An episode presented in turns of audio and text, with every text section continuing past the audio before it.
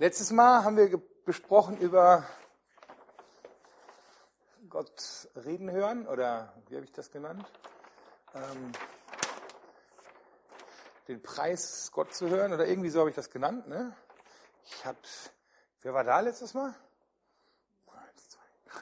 Gut, okay. Wann, war, wann warst du das? Schon ein paar Wochen her. Ja. Genau. Ja, schon ein paar Wochen her, genau. Nee, nee, und äh, genau, und das, also das, also aber super, dass du dich, wenn du da warst, an den Inhalt erinnern kannst. Ja. genau. Und äh, jetzt habe ich gerade umgeblättert, habe festgestellt, jetzt ist der Leses doch dann trotzdem da. Das heißt, der bleibt jetzt da, den bauen wir mit ein. Genau. Ähm, ich habe ja in den letzten Malen schon immer häufig über, über Heiligen Geist und über übernatürliches Wirken Gottes und so gesprochen, so diesen himmlischen Teil irgendwie, ähm, der ja ein Teil von Gemeindebau ist, wobei das andere jetzt ja nicht irgendwie unheilig oder ungöttlich ist, sondern halt, es gibt halt auch praktische Themen. So. Und ähm, ich hatte halt irgendwie das Gefühl so, ja, wie es ist immer noch Luft nach oben, ne, im wahrsten Sinne des Wortes. Und, und ähm, ich habe das Gefühl, dass da einfach eine Sehnsucht nach mehr ist. Und ähm, tja, wenn wir, wenn wir Reich Gottes bauen wollen, ähm, und es soll wirklich Reich Gottes sein und nicht unser Reich für ihn, dann ähm, müssen wir uns bewusst abhängig halten von Gott. Und dann brauchen wir seine Wunder, dann brauchen wir sein Wirken, dann, ähm, dann geht das nicht ohne ihn.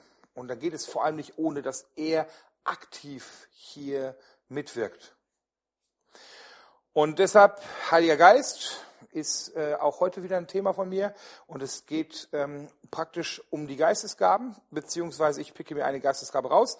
Und als allererstes für die Hausaufgaben, weil sowas gibt's bei mir auch.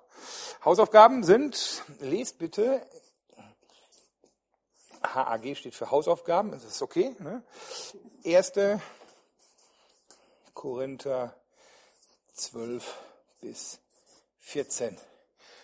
Das sind Kapitel, nicht Verse. Oh mein Gott. Genau. Das ist ähm, eine ganz wichtige Passage, wenn es um das Thema Geistesgaben geht. Deshalb sind das die Hausaufgaben. Und ähm, ich möchte euch wirklich Mut machen, das zu lesen.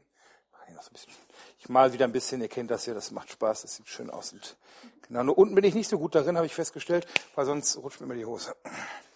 Ähm, genau, Hausaufgaben. Lest das. Da geht es wirklich um dieses Thema Geistesgaben im Besonderen. Und ähm, ja, genau. Geistesgaben ist so ein Ausdruck, ähm, die Gaben des Geistes, das, was der Geist Gottes gibt. Ein anderer Ausdruck dafür sind die Gnadengaben.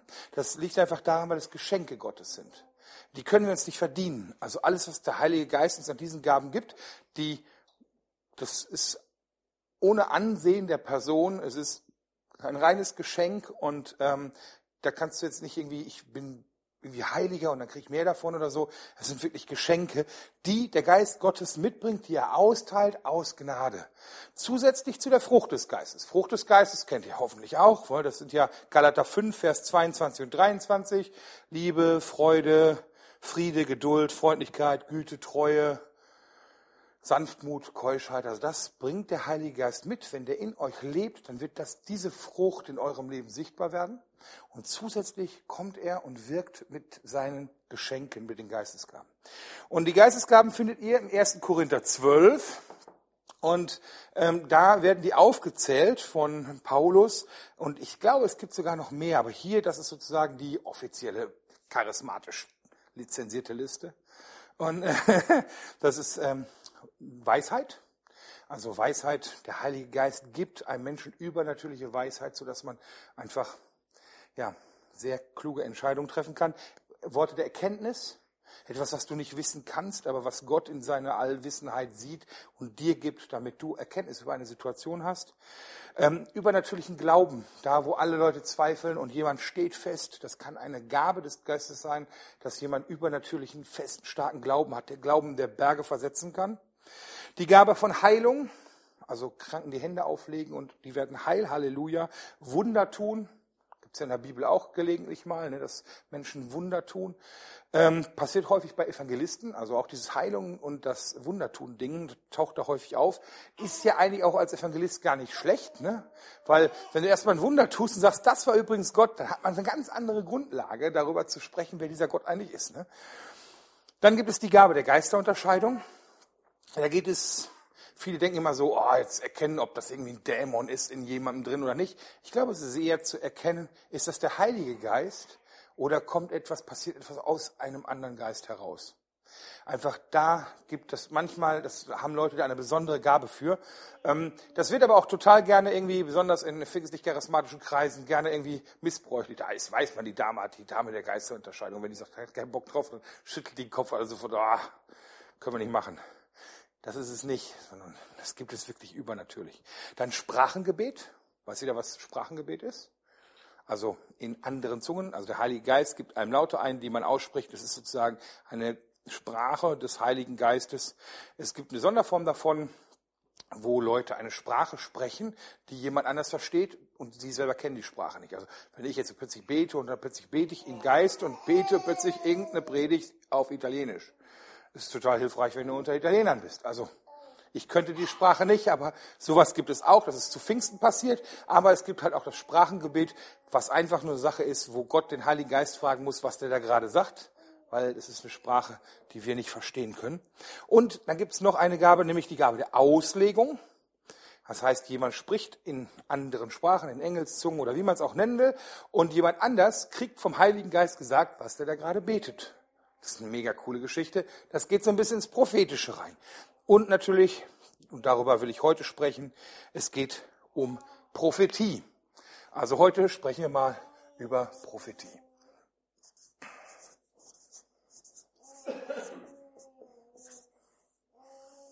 Okay? Prophetie.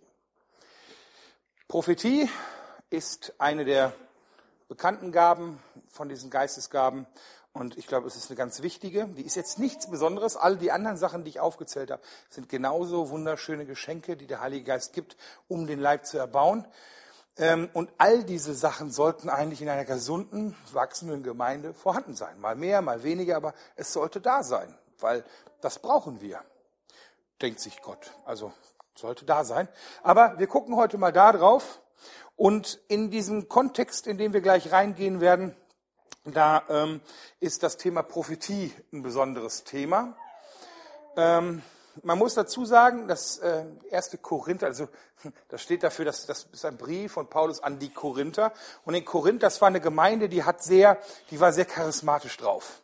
Da war es sehr wild, da ging der Lobpreis richtig ab und da äh, haben irgendwie alle nur in Sprachen ge gebetet und äh, dann ist ein Prediger nach vorne gekommen und hat dann auch noch in anderen Sprachen gepredigt und keiner hat es verstanden und alles durcheinander und alle haben gleichzeitig prophezeit und keiner versteht es und so. Und das muss wohl relativ wild aber auch sehr chaotisch und dadurch nicht gerade zielstrebig, zielführend gewesen sein. Und Paulus schreibt einen Brief an die Korinther und in diesem Brief gibt es dann halt ähm, drei Kapitel, ja, zweieinhalb bis drei Kapitel, wo es intensiv um das Thema Umgang mit Geistesgaben, mit dem Wirken des Heiligen Geistes in der Gemeinde geht. Das sind diese Kapitel. Und ähm, er setzt da so Regeln und Schwerpunkte. Gut, und das ist sozusagen in der Bibel selber so die Hauptpassage, um die es dabei geht. Und wir lesen heute mal bewusst, also das ist 1. Korinther 14, 1 bis 5.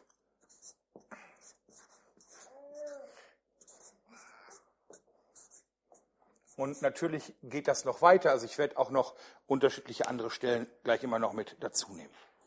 Okay, wenn du dir was zu trinken geben willst, dann tu das ruhig.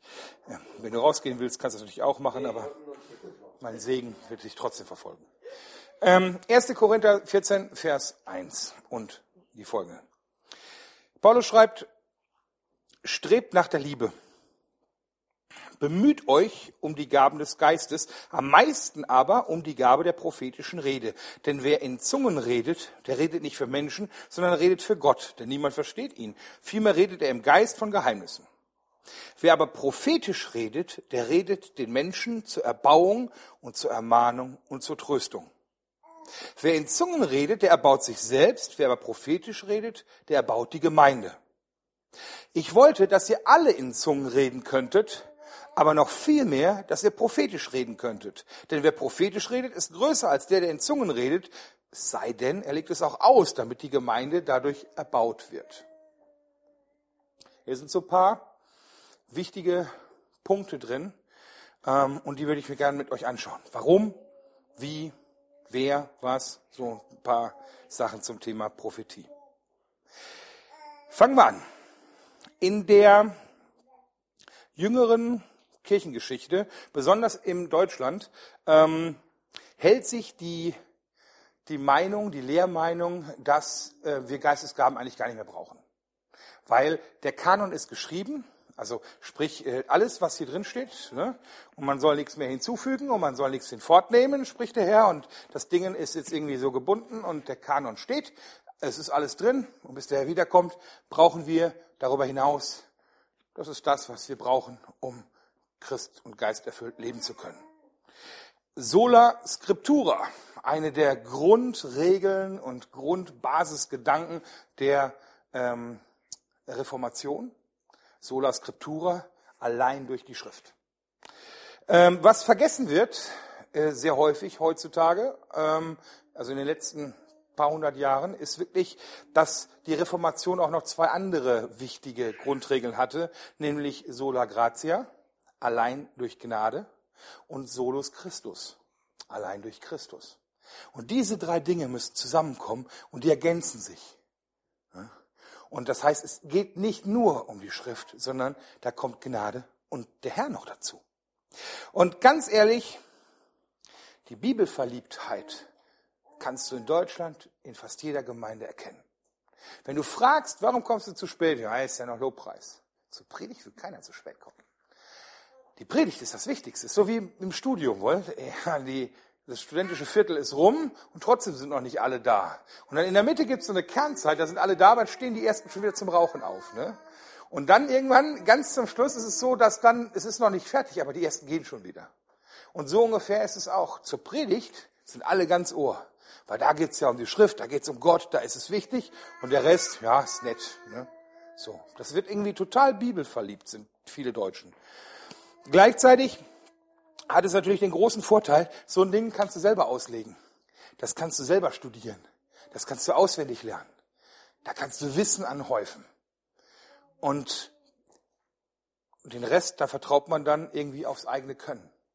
Das Schwierige ist nur, viele Christen in Deutschland suchen nicht den Autor des Buches, sondern die wollen wissen, was hier drin steht. Und Paulus sah das anders. Paulus sagt, strebt nach der Liebe, bemüht euch um die Gaben des Geistes, am meisten aber um die Gabe der prophetischen Rede. Er sagt, dieses am meisten, da hadere ich so ein bisschen mit, aber er sagt zumindestens, Prophetie ist extrem wichtig. Er sagt, Prophetie ist extrem wichtig. Warum? Gottes Reden. Wir nehmen jetzt mal Gottes Reden insgesamt. Da gibt es zwei Formen, Logos und Rema. Logos Logos ist sozusagen das, das allgemeingültige, immer richtige, geltende, geschriebene Wort Gottes. Das ist auf jeden Fall immer wahr und richtig und das ist Logos. Okay? So. Und ähm, das ist, das ist hier, Logos. Ist immer wahr, stimmt, hundertprozentig. Alles andere muss ich auch daran prüfen lassen. Aber es gibt noch was weiteres und das ist Rema. Rema, also ja, zwei griechische Ausdrücke dafür. Rema ist sozusagen das direkte Sprechen Gottes in eine Situation hinein durch den Heiligen Geist. Am liebsten hätte ich jetzt den Heiligen Geist hingemalt, aber jetzt ist Jesus schon da. Das ist ja irgendwie auch wurscht. Ne? Also durch den Herrn in eine Situation rein. Rema, da ist, da kommt Gott in unseren Alltag rein. Es bleibt nicht nur ein Buch, sondern es ist etwas, was in eine Situation reingesprochen wird. Und sogar außerbiblisch ist es möglich. Also nicht unbiblisch, sondern, also unbiblisch wäre ja gegen die Bibel, sondern außerbiblisch irgendwas, was da nicht drin steht. Manchmal spricht der Herr zu dir Dinge, die nicht an der Bibel zu prüfen sind. Vielleicht aus irgendeinem Grunde ist es dran, dass du heute mal links rumfährst, weil du da jemanden triffst, dem du das Leben retten kannst, weil er einen Unfall hatte. Und dann sagt der Herr, fahr links rum. Steht nicht in der Bibel. Also genau in dieser Situation. Und trotzdem ist es direktes Reden, Rema Gottes in eine Situation rein. Okay? Gott kommt in unseren Alltag. Und das hier, die Schrift, muss vom Heiligen Geist inspiriert werden, um lebendig zu werden, ist auch super gut, wichtig, die Basis, eine Grundlage, aber beides ist total wichtig. Und ich habe immer festgestellt, dass immer dann, wenn Gott so in eine Situation reinspricht, dann hat das Relevanz, dann knallt das voll rein, dann schlägt das ein wie eine Bombe. So, wie sieht jetzt dieses Rema aus? Die erste Sache ist natürlich, ähm, das erste, was es gibt, ist natürlich, ich bin der gute Hirte und ihr seid meine Schafe. Ja, so, so mal Schaf. Ja.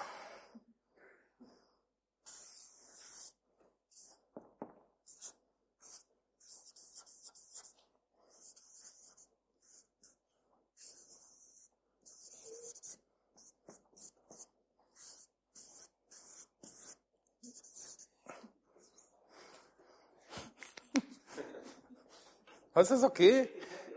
Ja. Das sind Schatten. Ich, das ist. Bitte?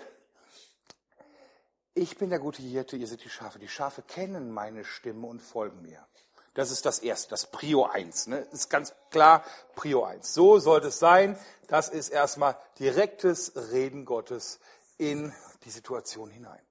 Aber es gibt manchmal ähm, Momente, ähm, da, da ist es total schwer, den Hirten zu hören. Da sind wir irgendwie am Boden zerstört. Das Herz ist voll. Wir haben einen totalen Kampf. Die Ohren sind zu. Was weiß ich was. Alles dreht sich um ein. Und genau in dieser Situation brauchen wir Reden Gottes. Du bist irgendwie in einer depressiven Phase oder in einer manischen oder einer manisch-depressiven oder was auch immer. Und es kommt einfach Gott nicht durch. Oder du drehst dich um einen Punkt, sagst das oder das, das oder das, das oder das. Und du hast vielleicht so ein, kennt ihr das, wenn ihr mit einem Götzen im Herzen betet? Ihr wollt eigentlich das eine. Und dann ist es total schwer, Gott zu fragen, soll ich das eine, was so toll ist, oder soll ich das andere? Du wirst immer das Tolle hören, weil du mit einem Götzen im Herzen betest. Und es ist total schwer, in so einer Situation dann irgendwie A, in den Frieden reinzukommen. Dann kommst du in seine Nähe, spürst Frieden, denkst, ah, ich habe Frieden über diese Entscheidung. Das ist erstmal der Frieden, den du hast, wenn du in seine Gegenwart kommst. Und jetzt in dem Moment zu entscheiden, worüber habe ich Frieden, worüber habe ich Unfrieden, ist manchmal total schwer. Und deshalb ist es wichtig, dass Gott Menschen nutzt. Und das ist das Zweite, er nutzt Menschen und er spricht durch sie. Und daher kommt das Wort Prophetie, Prophemi, für Gott reden.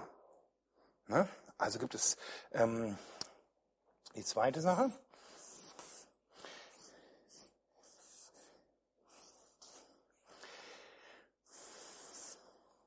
Mal ein Mann oder eine Frau?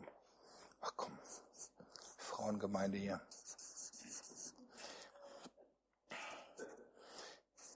Da glaubt man auch eher, dass die reden. so, dann hat er auch ein Kleidchen an.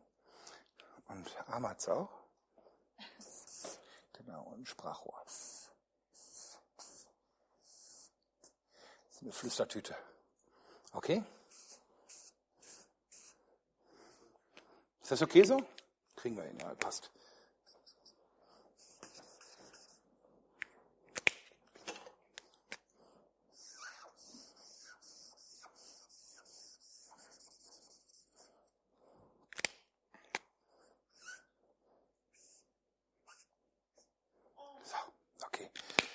Hier ist es so, für Gott reden.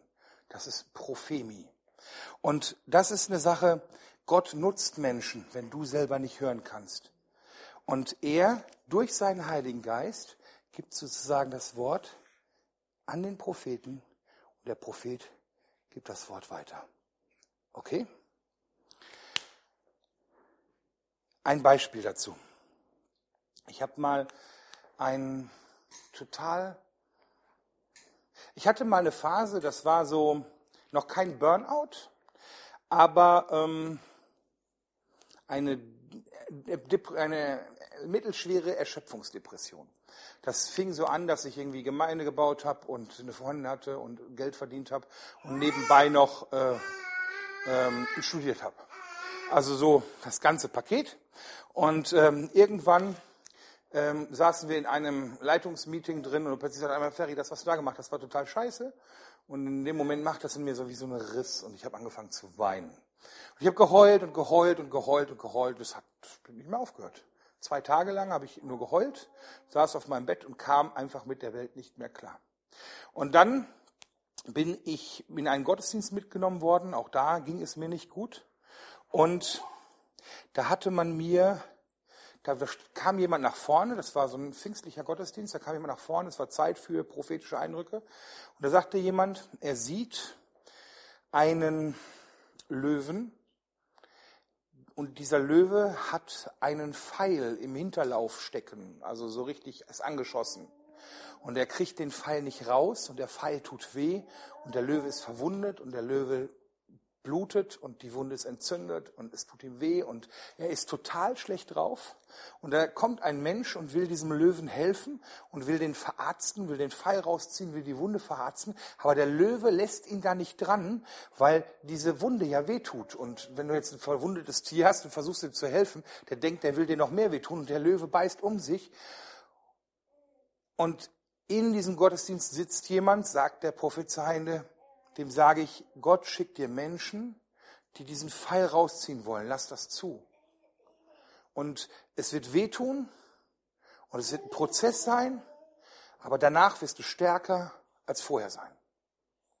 Und das war der Eindruck. Und er passte auf meine Situation sehr gut. Und ich wusste sofort, das war jetzt für mich. Es ist eingeschlagen wie eine Granate. Und ich bin, äh, dann ist jemand, den ich gar nicht auf dem Schirm hatte, als Seelsorger auf mich zugekommen und hat zuerst die Hilfe gemacht, hat mich dann an jemanden anderen weitervermittelt und äh, so nach einem guten halben, dreiviertel Jahr war diese Phase rum. Und im Nachhinein, jetzt ein paar Jahre später, durch diese Aufarbeitung und so, leiste ich deutlich mehr und stehe mehr unter Stress und diese Sachen sind, weil einfach kein Thema mehr, komme ich gut drauf klar, weil ich damals einfach an meinem Körper und an meiner Seele Raubbau betrieben habe und ich einfach jetzt gelernt habe, damit besser umzugehen. Aber hier war jemand, der musste mir helfen, auch wenn es weh tut. Und nur durch diesen Eindruck hatte ich den Mut, das zuzulassen. Ein Beispiel für prophetischen Eindruck. Der Typ weiß nicht, worum es geht. Er sieht so ein Bild und gibt das weiter. Und der war jetzt schon sehr geschult. Der hat das dann auch noch ein bisschen ausgelegt. Und das war also schon mächtig cool. Ähm, aber ich kenne genauso Eindrücke, wo jemand irgendwie nur ein Bild sieht und sagt, boah, ich sehe ein grünes Kornfeld irgendwie und, und äh, äh, da drauf ist irgendwie das und das. Und ich weiß nicht, was das bedeutet, aber die Person, für die das ist, die weiß, was das ist. Weißt, das schlägt ein, da merkst du, da ist Kraft Gottes drin. Das ist so wie, wenn Gott dich selber anspricht und du merkst, dass deine Pumpe plötzlich loslegt, da ist Power drin. Und das verändert alles. Kennt ihr sowas? Kennt ihr prophetische Eindrücke? Habt ihr schon mal prophetische Eindrücke bekommen? Gibt es jemanden, der prophetischen Eindruck schon mal bekommen hat? Also ich habe jetzt ja schon, ich brauche nicht aufzeigen, ich habe schon. Habt ihr sowas schon mal erlebt? Vielleicht jetzt nicht in dieser Stärke, aber prophetische Eindrücke? Lina? Auch jemand? Gibt es etwas, also ich bin jetzt vorsichtig bei dem Zeugnispart, weil äh, total oft gibt es prophetische Eindrücke, wir sind zu intim, um die weiterzugeben. Manche Dinge gehören zwischen dir und Gott. Und das soll kein anderer erfahren. Obwohl du es am liebsten jedem erzählen sollst, aber manche Sachen sind einfach so, die bleiben in der Familie. so. Aber gibt es vielleicht irgendwie prophetischen Eindruck oder sowas, den ihr uns erzählen könntet als, als Zeugnis? Dann wäre jetzt ein guter Zeitpunkt dafür. Hat jemand was? Ich stoppe auch die Aufnahme. So, jetzt ist die Aufnahme auch wieder da. Gut. Ähm, danke, danke für die Eindrücke ähm, oder Zeugnisse. Ähm, genau. Also ich glaube, dass dieser Punkt total wichtig ist. Dieses für Gott reden, also Prophemi. Also ich schaue es mal hier. Das ist ein schönes Wort. Prophemi. Genau. Das, so. Und ähm, ich glaube, dass das ein ganz wichtiger Teil ist. Sonst wird Paulus nicht sagen, so irgendwie, ich wünsche dir noch mehr, dass ihr das alle tut. Ne? Und, ähm, Und sowas, wenn du das einmal erlebt hast, dann merkst du, dass einfach Kraft dahinter ist. Also so und ähm, manchmal, ich habe auch Eindrücke, die ich noch nicht gesehen habe. Eindrücke haben sehr oft was Zukünftiges. Manche Eindrücke tauch, treten auch nicht ein, weil du vielleicht irgendwas geändert hast. Wenn du das nicht änderst, dann passiert das und das. Und du änderst es, ja, passiert es nicht. Halleluja. So. Oder du wirst ein großer Evangelist. Wenn du nie aus deinem Sofa aufstehst, wirst du nie ein großer Evangelist, weil Evangelist ist draußen. Ne? So nur als Beispiel. Ähm, aber ähm, Paulus hat da als diese Form des Redens gerade in der Gemeinschaft einen ganz großen Fokus drauf. Das passiert hier eher so in der, in der Stille und das passiert in der Gemeinschaft. So, wer weiß sagt denn, durch Menschen, haben wir jetzt gerade schon gesagt. Und das Spannende ist, man hört total oft, ja, aber dafür gibt es ja die Propheten. Ja, Altes Testament, die Propheten. Leute, die einen prophetischen Dienst haben und die dann äh, besonders ausgesondert sind, geheiligt sind und trainiert werden von Gott, um halt für Gott zu sprechen. Vieles im Alten Testament, Jesaja, Jeremia, ach, die ganzen ohne Ende, aber auch Neues Testament, Agabus, der Typ, der dann zu Jesus kommt und seine Hände, und Jesus? Zu Paulus? Mit den Händen binden. Doch, es müsste Agabus gewesen sein, ne? Für die Hände bindet und sagt, so, so werden deine Hände gebunden sein, wenn du nach Jerusalem gehst. Oder war das Paulus? Ich weiß es gar nicht. Agabus auf jeden Fall. Also war der Prophet. Ähm, das ist halt auch, das passiert auch im Neuen Testament. Und ähm, das ist ähm, normal. Aber dann sagen wieder Leute, ja, aber das sind ja spezielle Leute. Und dann die Lieblingsstelle über den Heiligen Geist, Joel 3, Vers 1 und 2. In den letzten Tagen, spricht Gott, werde ich meinen Geist ausgießen über alle Menschen. Und eure Söhne und Töchter werden Weissagen. Eure alten Männer werden prophetische Träume und die jungen Männer Visionen haben. Also egal ob alt oder jung, egal ob Männchen oder Junge, Mann, Frau, in diesen Tagen werde ich meinen Geist sogar über alle Diener, über Knechte, über Sklaven, also unabhängig davon, ob, ob irgendwie Herren oder Sklaven, also soziale Schicht ist egal, werde ich meinen Geist sogar über alle Diener, ob Mann oder Frau ausgießen und sie werden Weissagen, spricht Gott. Also egal wer, er gießt das aus und das wird passieren. Visionen haben ist ja auch, wenn man das dann weitergibt, prophetisch. Also es gibt zwar Propheten, auch im Neuen Testament, aber ich wollte, sagt Paulus, dass ihr alle in Zungen reden könnt, aber noch viel mehr, dass ihr prophetisch reden könntet. Und spannend ist, dass ich wolle, ich wollte, ich wünschte, das ist imperativ. So wie mein Lehrer, ich hatte so einen altmodischen Lehrer, der immer gesagt, wir, wir möchten uns setzen. So, so und so. Ich wünsche, dass du dich setzt. Ich wünsche, dass du einen prophetischen Eindruck hast. Das ist ein Imperativ, dass du prophetisch dienst. Das ist eine Befehlsform. Es muss also möglich sein weiter hinten in diesem Korintherbrief, ganz am Ende, sagt er, ihr könnt alle prophetisch reden, doch bitte einer nach dem anderen, damit alle lernen und ermahnt sind. Also es geht darum, nicht durcheinander. Aber ihr könnt das alle machen, macht das ruhig. Also nicht nur Propheten, sondern das prophetische Reden scheint vollkommen normal zu sein. Und ähm, dann gibt es die Stelle, wo es steht, ja, der Heilige Geist gibt diese Geistesgaben, er teilt aus, wie er will. Ja, aber das ist auch so. Es ist nicht so wie ein Automat. Du schmeißt irgendwie ein Gebet rein, kriegst ein prophetisches Reden raus oder so. Weißt du, manchmal, wenn Leute wissen, dass du prophetisch begabt bist, dann kommen die immer auf dich zu und sagen, kannst du für mich beten? Ja, warum denn? Wofür denn? Ah, ist egal. Lass einfach mal fließen, so. Du bist halt kein Automat, wo das Reden Gottes rauskommt oder so. So ist das nicht. Ähm, aber, ähm, Gott sagt nicht immer was, aber Gott will viel, viel mehr reden als wir das kennen und das auch durch dich. Es gibt einen allgemeinen prophetischen Dienst und es gibt noch Propheten, besondere Leute im fünffältigen Dienst, die die Heiligen ausrüsten zu ihrem Dienst. Also sprich, ein Prophet bringt dir bei, wie du gut prophezeist. Der multipliziert sich in die Menschen rein, die halt auch glauben. Okay? Der leitet an. So, aber eigentlich will Gott durch jeden Menschen reden und das auch durch dich. Und das spreche ich jetzt hier jedem zu. Gott will auch durch dich reden. Klar soweit? Gut. Jetzt ist die Frage, wie? Und da kann man ewig lange schulen. Ich habe auch schon 18-tägige Prophetieseminare gehalten und selber besucht und Bücher gelesen und what the heck. Aber hier jetzt mal nur einen ganz kleinen Praxistipp, weil wenn man in so etwas reingeht, dann wird man darin wachsen und dann liest man sich vielleicht auch mal ein Buch und besucht mal ein Seminar oder was auch immer. Aber erstmal jetzt so zwei, drei grundlegende, einfache Tipps. Wichtig ist zu wissen, 1. Korinther 14, ach schon wieder da drin, 1. Korinther 14, Vers 32, die Geister der Propheten, also der Geist, nicht der Heilige Geist, die Geister der Propheten sind den Propheten untertan. Das heißt, du wirst nicht eine Marionette an Fäden und wie so ein Zombie, so ein Medium, so Gläserrücken, und plötzlich kommt der Geist und dann äh, sprichst du einfach, der Geist übernimmt die Kontrolle. Nein, der Heilige Geist spricht in deinen Geist. Du filterst das und gibst es weiter. Dein Geist ist aber dir untertan. Du kannst da etwas draus machen. Du kannst es gut weitergeben, du kannst es für dich behalten, du kannst es schlecht weitergeben. Die Übermittlung ist in unserer Verantwortung. Es ist die Verantwortung, wenn Gott dir etwas sagt, man könntest du dem bitte so und so sagen, dass du dem das auch sagst. Logisch, ne?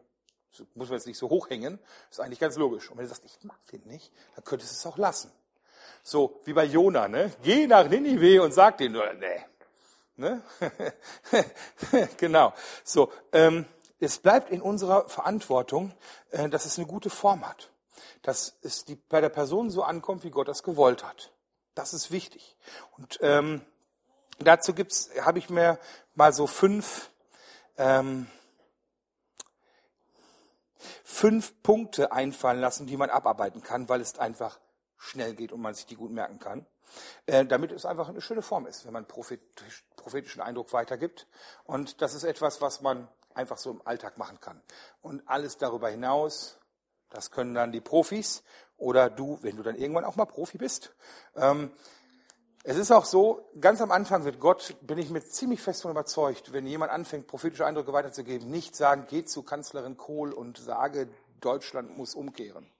Solche Dinge, das überlässt er Leuten, die reif sind in der Gabe. Es ist genauso, wenn du anfängst zu predigen, dann ist es eher ungewöhnlich, dass er dich vor 100.000 Menschen im Fußballstadion stellt. Weil du fängst erstmal irgendwo an. Der weiß ja, wie breit deine Schultern sind. Und das in jedem Dienst. Ne? Er wird dich immer ein bisschen herausfordern, aber es ist immer so, dass, weil damit du wächst, aber es ist nie so, dass er dich irgendwie sofort erschlägt mit so einem Ding, weil er dann weiß, du sagst, Alter, das mache ich nicht, such den anderen. Und deshalb easy going. Erstmal locker und einfach, okay? So, wie könnte man jetzt prophetisch das Ganze sozusagen machen? Wie funktioniert jetzt Prophemi? Und da habe ich mir überlegt, wir nennen das mal dieser blöde Stift. Na, nie wieder Stifte, die nicht rund sind. Nächster Versuch.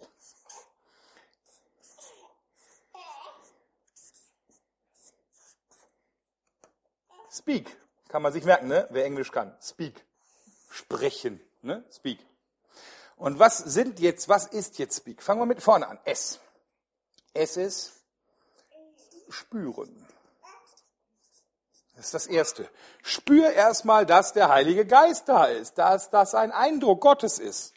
Es ist ja nicht selbstverständlich. Nicht alles, was du irgendwie in deinen Kopf reinkommt, ist irgendwie von Gott. Aber meistens fängt es damit an, dass du denkst, ich glaube, ich soll hier irgendwas sagen. Ich habe hier eine prophetische Last. Du hast irgendwie so einen Gedanken im Kopf und bist dir nicht sicher, ob du das einer Person sagen sollst. Und du merkst, wie das wie so eine schwere Last auf den Schultern ist, dass du es sagen musst. Und du denkst so, ah, ich setze mich hin und ach, nee, ich will ich nicht und so. Du merkst, dass dich etwas zieht, dass dich etwas nötigt, dass dir überhaupt keiner zuhört. Und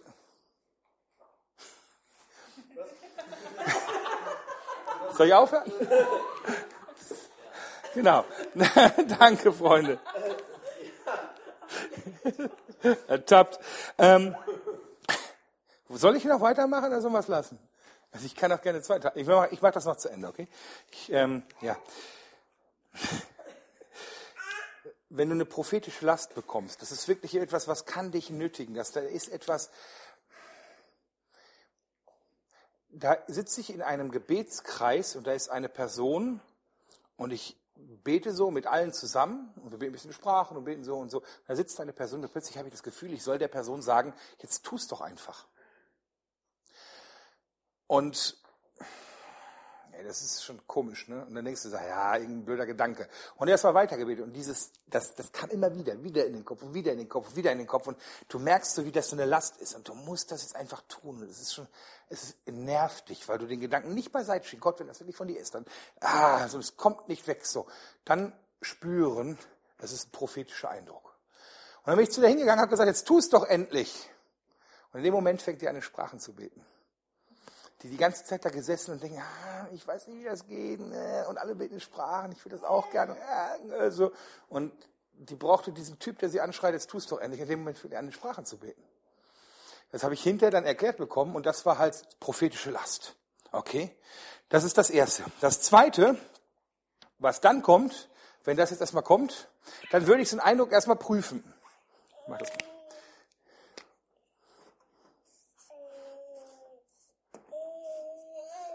Prüfen. Weil, ist es wirklich von Gott? Jetzt werden Leute sagen, ja, das ist ja das immer gültige Wort Gottes. Ne? Also alles, was du an Eindrücken hast, muss da auf jeden Fall drin sein. So, also musst du die ganze Bibel kennen. Und es muss, darf nicht gegen die Bibel sprechen. Und wenn da jetzt was drin ist, wie das jetzt tust doch endlich, äh, boah, das finde ich da jetzt nicht drin, boah, dann könnte ich jetzt noch irgendwelche wie weisen Leute fragen und irgendwie noch irgendwie, irgendwie so, ein, so ein Vlies auslegen, ist, morgen muss es trocken sein, rundherum ist nass und keine Ahnung, das ist alles nicht praktikabel. Ne? Es gibt so viele Möglichkeiten, aber eigentlich die Bibelstelle, die wir hier am Anfang genannt haben, nennt ja schon etwas, was wir als Kriterium nutzen können, nämlich prophetisches, äh, prophetische Rede, der redet den Menschen zur Erbauung, zur Ermahnung und zur Tröstung. Erbauen ist etwas richtig Praktisches. Da baue ich etwas auf ähm, im Leben einer Person, mit einer Person. Das ist wirklich konstruktiv und ähm, zur Ermahnung. Es kann auch etwas sein, wo du sagst, hör zu, ich glaube, Gott findet das uncool. Einfach jemanden auf den richtigen Weg bringen und zum Trösten trösten. Ein prophetisches Wort hat immer eine Trostkomponente. Es macht immer Frieden. Es ist immer etwas. Selbst wenn du sagst, kehr um, dann ist da immer die Komponente dabei und der Segen wird mit dir sein. Es ist immer positiv. Es gibt dieses Gerichtsdingen, der Herr wird dich auslöschen. Das gibt's nicht mehr. Es gibt immer die Komponente, die dann der Frieden dabei ist, die tröstet. Der Herr, so wie jetzt mit dem Pfeil, es wird dir danach besser gehen, auch wenn es jetzt weh tut. Das war erbauend. Das war ermahnend und das war tröstend, dieser Eindruck. Okay? Also die drei Sachen kann man sich einfach merken. Zur Erbauung, zur Ermahnung und zur Trösten. Äh, drei Sachen, die drei Sachen. Die drei Sachen zur Erbauung, zur Ermahnung, zur Tröstung. Äh, das ist prüfen. Okay? Was kommt jetzt als nächstes? Ein E, E, E, E, E, E. Die Form finden. Wir packen unser Geschenk ein. Okay?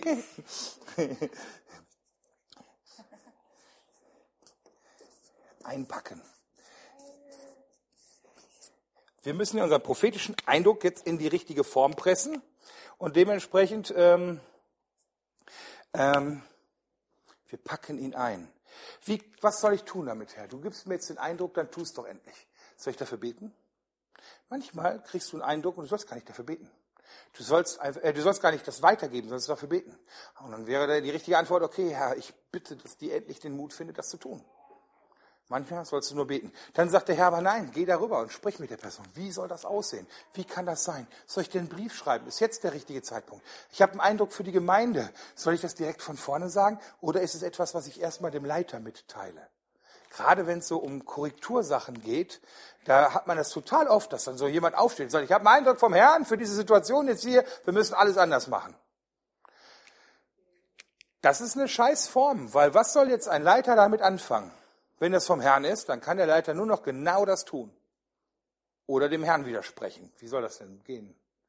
Der richtige Weg wäre hier zum Leiter zu gehen und zu sagen, ich glaube, ich habe einen Eindruck. Also erstmal Tür auflassen. Nicht der Herr spricht, sondern ich glaube, ich habe einen Eindruck. Es kann auch ein Fehler sein. Bitte prüft das.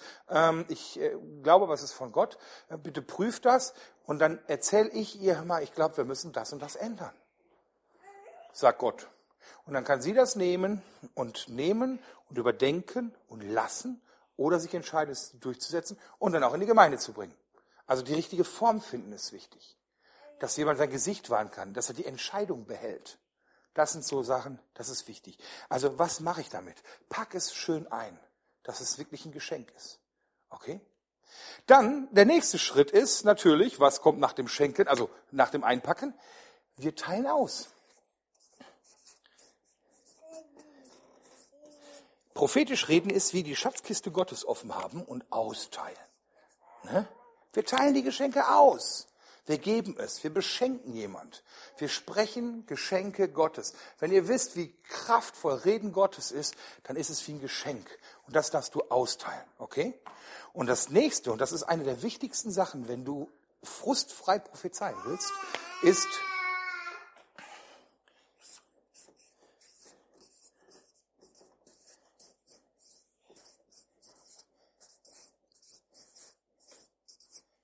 Kontrolle abgeben.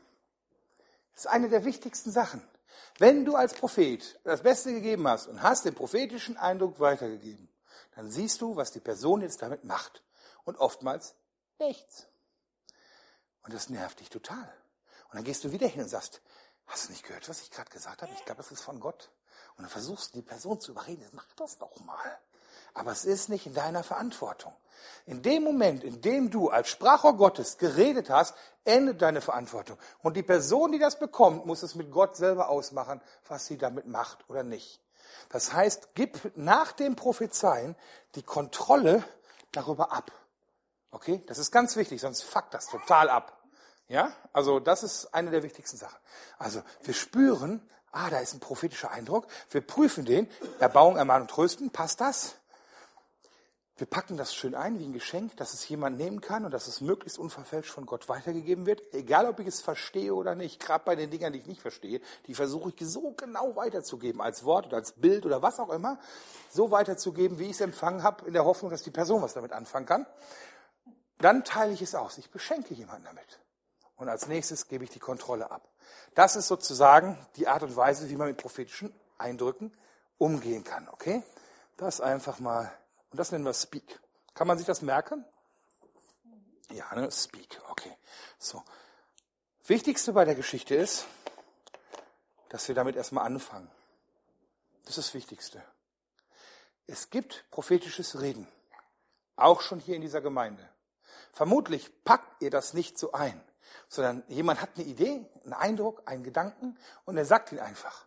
Und jemand anders sagt, hey, das ist cool und nimmt das. Und da redet Gott schon.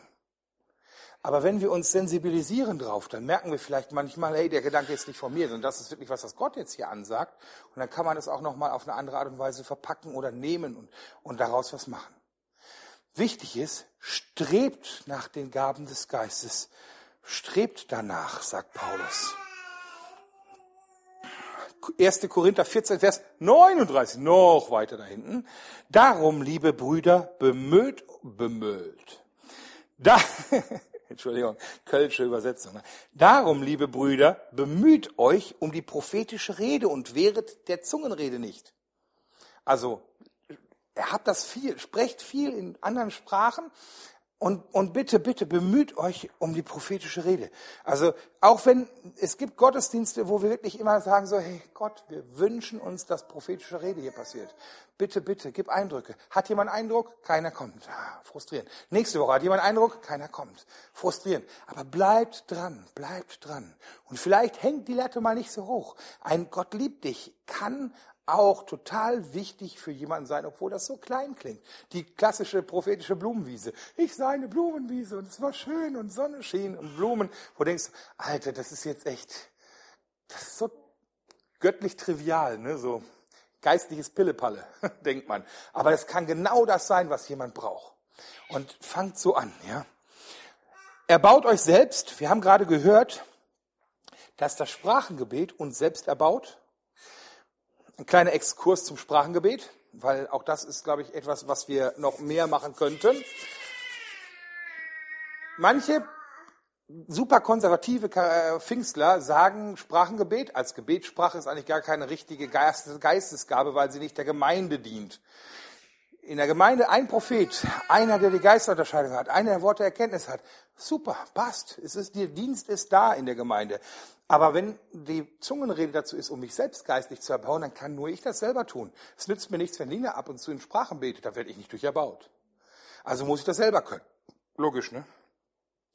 Also ähm, sagt er, Ich wünschte, imperativ, dass ihr alle, das ist Usus, in Sprachen betet. Und noch viel mehr, nächste Stufe, dass er prophetisch redet. Also das Sprachengebet sollte Standard sein. In jeder christlichen Gemeinde. Vielleicht nicht so laut wie in Korinth, wo alle kreuzen quer durcheinander und dann kommen dann nicht Christen rein und denken, was ist das für irre? Und gehen wieder raus, haben die irgendwie Zündfunken im Kopf und gehen einfach wieder. Das vielleicht nicht. Aber es muss seinen Raum haben. Und dann, dann sagt er natürlich zu den Korinthern, hey, so soll das im Gottesdienst nicht sein. Wenn da keiner eine Auslegung hat, dann bitte nicht von vorne. Ja, aber wenn alle zusammen da stehen und singen Gott ein Lied, ne? Und jetzt kenne ich den Text nicht, dann bete ich einfach in Sprachen und er kriegt das Lied mit. Kann dir doch egal sein, wie ich ihn anbete. Aber es erbaut gleichzeitig mich. Sowas finde ich vollkommen legitim. Markus, Jesus sagt selber, Markus 16, diese Zeichen aber werden folgen denen, die glauben. Wem? Allen, die glauben. Nicht nur irgendwelchen besonderen Korinthern oder Pfingstlern. Allen, die glauben. In meinem Namen werden sie böse Geister austreiben. Halleluja. In neuen Zungen reden. Sprachengebet. Das ist ein Zeichen von denen, die glauben. Das geht so weit, dass sie in der Apostelgeschichte hingehen und sagen, beten nicht in Sprache, müssen wir nochmal für die beten. Okay, das ist wichtig. Und es, sie werden Kranken die Hände auflegen und Schlangen und Hände hochheben und tödliches trinken und so weiter. Aber wo ich auf hinaus will, ein Zeichen, denen, die ihm folgen, ist, sie werden in Engelszungen reden.